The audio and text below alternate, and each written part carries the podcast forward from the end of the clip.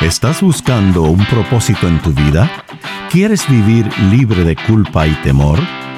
Bienvenidos a Conéctate a la Vida, donde te ofrecemos al Jesús auténtico, la única fuente de gracia y amor. Y aquí está Elizabeth Talbot con Gustavo Squarson.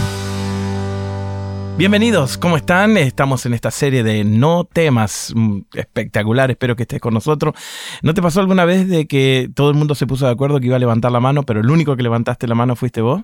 ¿O que estaban todos en línea y todo el mundo dio el paso atrás y te quedaste ahí? Hay momentos en la vida que vas a tener que tomar una posición. Mi nombre es Gustavo Squarson. Y yo soy Elizabeth Talbot. Y hoy vamos a hablar acerca de un tema increíble, Liz, acerca de tener que tomar posición a veces, ¿no? Sí, sí, aunque te rechacen, y aunque todos eh, quieran decir, te, ridiculicen. El, rechazo es uno de los medios, de los miedos más grandes. Más grandes, ¿no? Está ahí en, los primeritos de arriba, ¿no? Sí, sí, sí, sí. Porque hacemos hasta lo ridículo con tal de que la gente no acepte, ¿no? Exacto, exacto. Eh, no temas el rechazo y la oposición es el tema que tenemos hoy. Este, estamos ahora en el libro de los Hechos y resulta que los discípulos y los primeros que empezaron a predicar, como Pablo, tuvieron que muchas veces enfrentarse con este rechazo y oposición de, de gente que se suponía que no tenía que rechazarlos. eso es lo más difícil. Que estar de su lado, claro, es, mucho más difícil. Sí, yo, siempre, por ejemplo, eh, siendo pastora, ¿no? Este, a veces eh, no me esperaba el rechazo de adentro. Eh, uno piensa, bueno, quizás el rechazo de gente de afuera, de la iglesia, pero cuando viene el rechazo de adentro, duele más. Si esta era mi gente, ¿qué, qué pasó? Y claro, pero viste que el enemigo te tiene que pegar donde duele. Entonces, si te rechaza gente que no te conoce. No es tanto como decir. Sí, bueno, me resbala, ¿viste? Pero cuando la gente, tu familia, por ejemplo. Hay gente que está tomando decisiones por Cristo y tiene que mm. dar un paso adelante y decir mm. esto es lo que yo creo. Mm. Y los primeros que los van a atacar,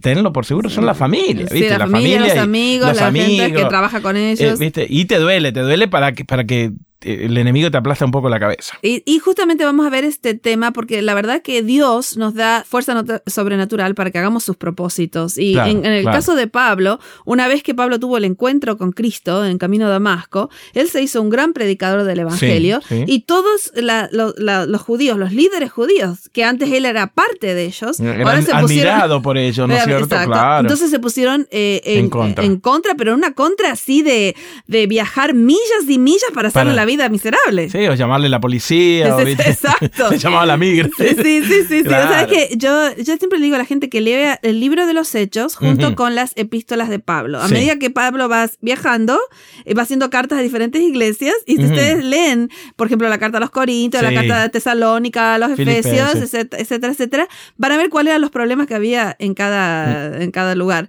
Y este, y yo hice un viaje que, bueno, me cambió la vida, que se llamaba En los Pasos de Pablo. Ay, qué lindo. Así que fui a, eh, bueno, fui a... Para, para, para, ver, lo de la audiencia empiecen a mandar Facebook para que la próxima vez nos invite, que nos lleve, que nos lleve con ella, no vale, así no vale. Sí, así que fui a Atenas, fui a Corinto, fui a ah. Tesalónica, fui a lugares donde, Berea, donde... donde, Pablo estuvo. Donde Pablo estuvo. Fue, fue espectacular. ¿Y cuál fue el que te gustó así, o el que oh. más información sacaste? No, muchísimos, eh, incluyendo el que vamos a ver hoy de no Corinto. No te creo, tenés que llevarme. sí, la próxima. Bueno. Así que vamos a agarrar el libro de Hechos, eh, en el capítulo 18, donde Pablo va a encontrar este, justamente rechazo y oposición en esta ciudad. Y uno, eh, como te vuelvo a decir, haber estado en las ruinas de Corinto, para mí mm. fue una gran, gran cosa. Te abre, ¿no es cierto? la, dimensión de... me, paré en el lugar que sé que estuvo parado Pablo, porque eh, oh, viste que dice que él, él, fue al lugar de donde estaba el mercado y se subían a una pequeñita plataforma y la plataforma todavía está. Todavía está ahí. sí, sí, sí. Así que sabes que Pablo estuvo. Es, bien emocionante, ¿no? Sí, la verdad que sí. Así que vamos a leer este, el contexto de lo que va a pasar con Pablo. Vamos a leer eh, Hechos 18, 1 al 3. Dice así, después de estas cosas, Pablo salió de Atenas y fue a Corinto, y halló a un judío llamado Aquila, natural de pronto, recién venido de Italia con Priscila, su mujer, y por cuanto Claudio había mandado a todos los judíos que saliesen de Roma, fue a ellos. Una vez, uno más. Uno, más, uno más. Y como era del mismo oficio, se quedó con ellos, y trabajando trabajando juntos, pues el oficio de ellos era, el hacer tiendas. Así que viene interesante porque nosotros ahora conocemos gente que, bueno, es evangelista de profesión o lo que fuese y que le pagan para eso, ¿no? completo, ¿no? Sí, pero Pablo no, no, no le pagaba a nadie. Así que tenía que hacer tiendas. tenía que hacer, sí, hacía tiendas o, carpitas y, fue a Corinto. Resulta que Corinto es una ciudad que está eh, a unas 5 millas, que serían unos 75 kilómetros de Atenas. No está muy lejos. Así que nosotros fuimos en colectivo en, dos horas, ¿viste? Así, así que este. y en dos horas. Ajá. En dos horas, en un... Eh, ¿Cómo se llama? Este, un, auto, un autobús, un, ya nosotros decimos colectivo. Una transportación pública. Sí, era, era, todo un tour, ¿no? Así que nos llevaron en, un autobús. Y entonces llegamos a Corinto pero era una, una belleza porque la, la, uno dice una ruina, me van a mostrar una columna, me van a querer convencer que Corinto. está la ciudad entera. ¿En serio? Y entonces está eh, la calle principal donde estaban los negocios, donde se cree que Pablo tenía su tienda de las no tiendas. Me qué emocionante, buenísimo. sí, no es así nomás que vas, vas, a ver una columna. Y entonces este, él se puso en eh, esas tiendas, que se cree donde estaba aquí la Priscila, este, pero empezó a predicar, porque Pablo estaba haciendo eso para poder predicar en las diferentes ciudades. Él tenía un mensaje que, había sido transformador para él cuando encontró a Jesús en camino a Damasco. Y, generalmente pasa, ¿no? Cuando hay algo que pega en tu corazón demasiado duro y transforma tu vida, no lo podés callar, no, e, Eso es lo que le pasó. Empezó a hablar con... Eh, yo siempre decía, ¿cómo? ¿Por qué Dios lo llamó a Pablo? A que sea el que iba a ir a predicar a los gentiles, cuando Pablo era el que tenía el doctorado en judaísmo. Claro, el más, más arraizado de, los, de todos los judíos, ¿no? Pero después me di cuenta que era el que podía hacer la, mejor discusión con los judíos, claro. porque era el más entendido en judaísmo. Mm. Así que para que los gentiles puedan entrar a la iglesia cristiana, él tenía que interceder, tenía que interceder ¿viste? y convencer a los judíos de todo lo que... Exacto, y él mm, era el que mejor conocía. Entonces acá nos dice el versículo 4 que, eh, a ver, el, que en la sinagoga todos los días eh, de reposo y persuadía a los judíos y a los griegos. Así que todos los sábados se iba, este, porque eso es lo que dice el griego ahí, el sábado, todos los sábados él iba y persuadía a los judíos y a los griegos, o sea que les hablaba diciendo, eh, el plan de salvación es para todos. Claro. Él tenía la argumentación judía y también tenía la capacidad de entender el pensamiento griego. Sí, porque él también era, era este filósofo y... no, aparte, eh, eh, ¿cómo se llama? Ciudadano romano, así que tenía muchas, muchas cosas. Cuando Silas y Timoteo vinieron de Macedonia, Pablo estaba entregado por entero a la predicación de la palabra, testificando a los judíos que Jesús era el Cristo. Pero fíjate que él tenía los mejores argumentos para decirle a los judíos, el que estuvimos esperando todos estos años es Jesús. él es el Cristo que había matado. A la argumentación histórica, teológica, ¿viste? él tenía todo lo... Exacto. Y aquí empieza lo que estábamos hablando. Eh, de paso, para, para tener una sinagoga tenías que tener 10 judíos casados. Así que si había 10 judíos casados, podías hacer una sinagoga. Podría abrir tu, podría abrir, tu iglesia, ¿no? Ok, muy bien. Y entonces eh, en Corinto había una sinagoga muy importante, inclusive cuando fuimos a, visitarlo todavía tenían pedazos de la sinagoga. Ah, Así que estaba bárbaro.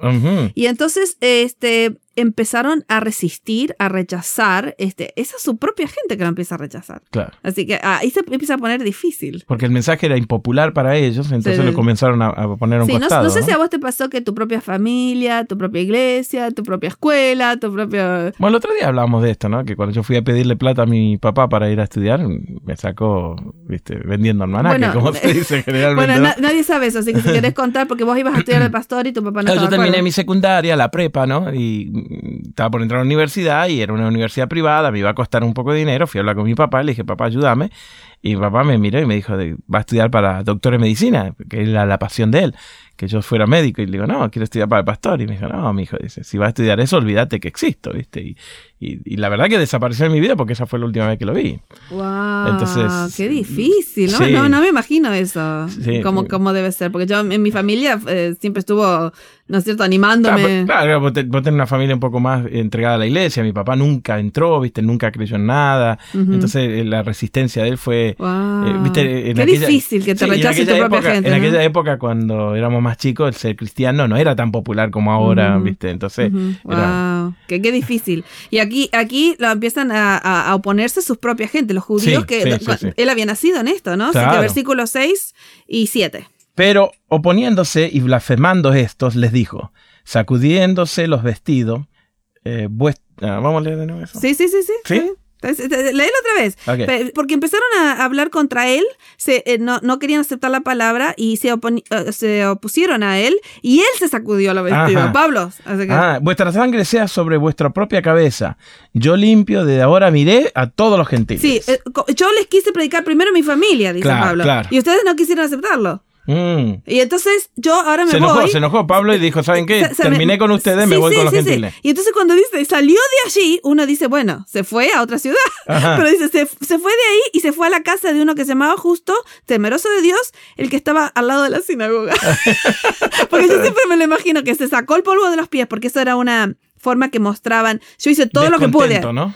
Y, no solo eso, sino que yo hice todo lo que pude para darles el mensaje. Me libro de la responsabilidad. Sí, porque lo, rechazaron. este, entonces se va y vos te imaginas que se fue de 10 kilómetros. Sí, sí, sí, se fue al lado se fue a la casa que estaba al lado de un hombre que se llamaba Justo, que estaba justo al lado de la sinagoga. Y este, no solamente Justo eh, creyó en Cristo, sino que Crispo, que, era el, principal de la sinagoga, también llegó a creer en el mm. Señor con toda su casa y muchos de los corintios, oyendo, creían y eran bautizados. Así que en esta ciudad, que no es tan increíblemente grande, Pablo empezó a, bautizar un montón, de, gente. Y no solamente grande, sino que Corinto tenía una ascendencia griega bien fuerte. Sí, ¿no? sí, sí, sí, la podés ver hasta el día de hoy. la podés ver hasta el día de una hoy. Una ideología muy fuerte. Pero a mí me llama la atención lo que pasa en el versículo 9 y 10. A ver, llegamos al clímax acá. Entonces el Señor le dijo a Pablo en una visión de noche: No temas si no, habla y no calles, porque yo estoy contigo y ninguno podrá sobre ti la mano para hacerte mal, porque yo tengo mucho pueblo en esta ciudad. Uy, qué hermoso. Sí, resulta que yo nunca me lo imaginé a Pablo temeroso. No creo que nadie se lo imagina. Vos lo veas a Pablo medio... Sí, sí, así, fuerte, gritando, este, ah.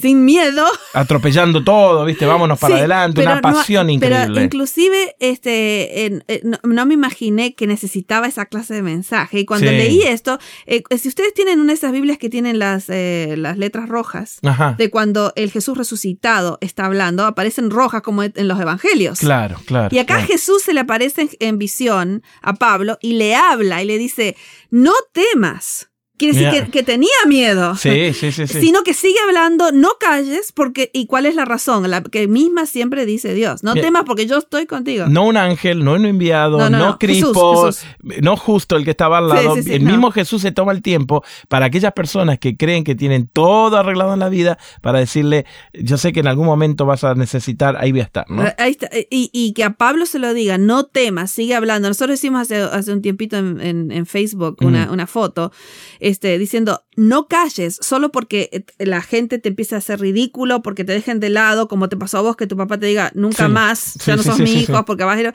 No dejes que esas cosas te den tanto miedo que te paralicen el propósito que Dios tenía para tu vida, porque uno puede decir, bueno, yo no quiero perder a mi familia, no quiero perder a mis amigos, no quiero, ¿no es cierto? Claro, Y, uno les toca las prioridades y uno, y uno duda, ¿no? En ese momento diciendo, hey, ¿qué, ¿qué, tengo que hacer? ¿no? Sí, así que por eso estamos haciendo este tema, porque hay mucha gente perseguida. En este momento hay más cristianos perseguidos en el mundo que lo que había en el primer siglo. Este, pero también hay gente perseguida en, lugares, eh, en, países comunes. claro, muy, muy natural y normal de la vida, pero igualmente el rechazo es fuerte, ¿no es cierto? Y entonces queremos decirte, eh, Dios tiene el mismo mensaje para ti. No temas porque yo estoy contigo. Sigue hablando, sigue compartiendo, aunque seas rechazado por tu familia, ridiculizado por tus amigos, aunque tu mensaje no sea popular para otros. Síguelo viviendo, síguelo viviendo, ¿no es cierto? Porque la gente en algún momento Dios va a tocar a esa persona o te va a dar la fuerza necesaria para seguir adelante. Sí, y me encanta que le dice, porque tengo mucho pueblo que está en esta ciudad. Claro, acordate, ¿te acordás? ¿Para quién? ¿Para quién? ¿Para, quién? El rechazo es porque el enemigo no quiere a lo mejor que ese mensaje le llegue a, alguien más. Exacto, y Dios dice, no, seguí hablando, no tengas miedo, yo estoy contigo. Hay mucha gente que necesita escuchar el mensaje de las buenas nuevas de Jesucristo. y, y, creo que toda nuestra audiencia y nosotros también necesitamos constantemente este, eh, escuchar este mensaje. Jesús fue rechazado para que tú nunca lo seas. Así que elige la fe sobre el temor. Gracias por acompañarnos en Conéctate a la Vida. Para devocionales, videos, libros en audio y mucho más, te invitamos a que bajes nuestra aplicación Jesús 101 y que visites nuestro sitio de internet jesús101.tv. Nuevamente, jesús101.tv. Hasta pronto y recuerda que con Jesús puedes vivir sin temor.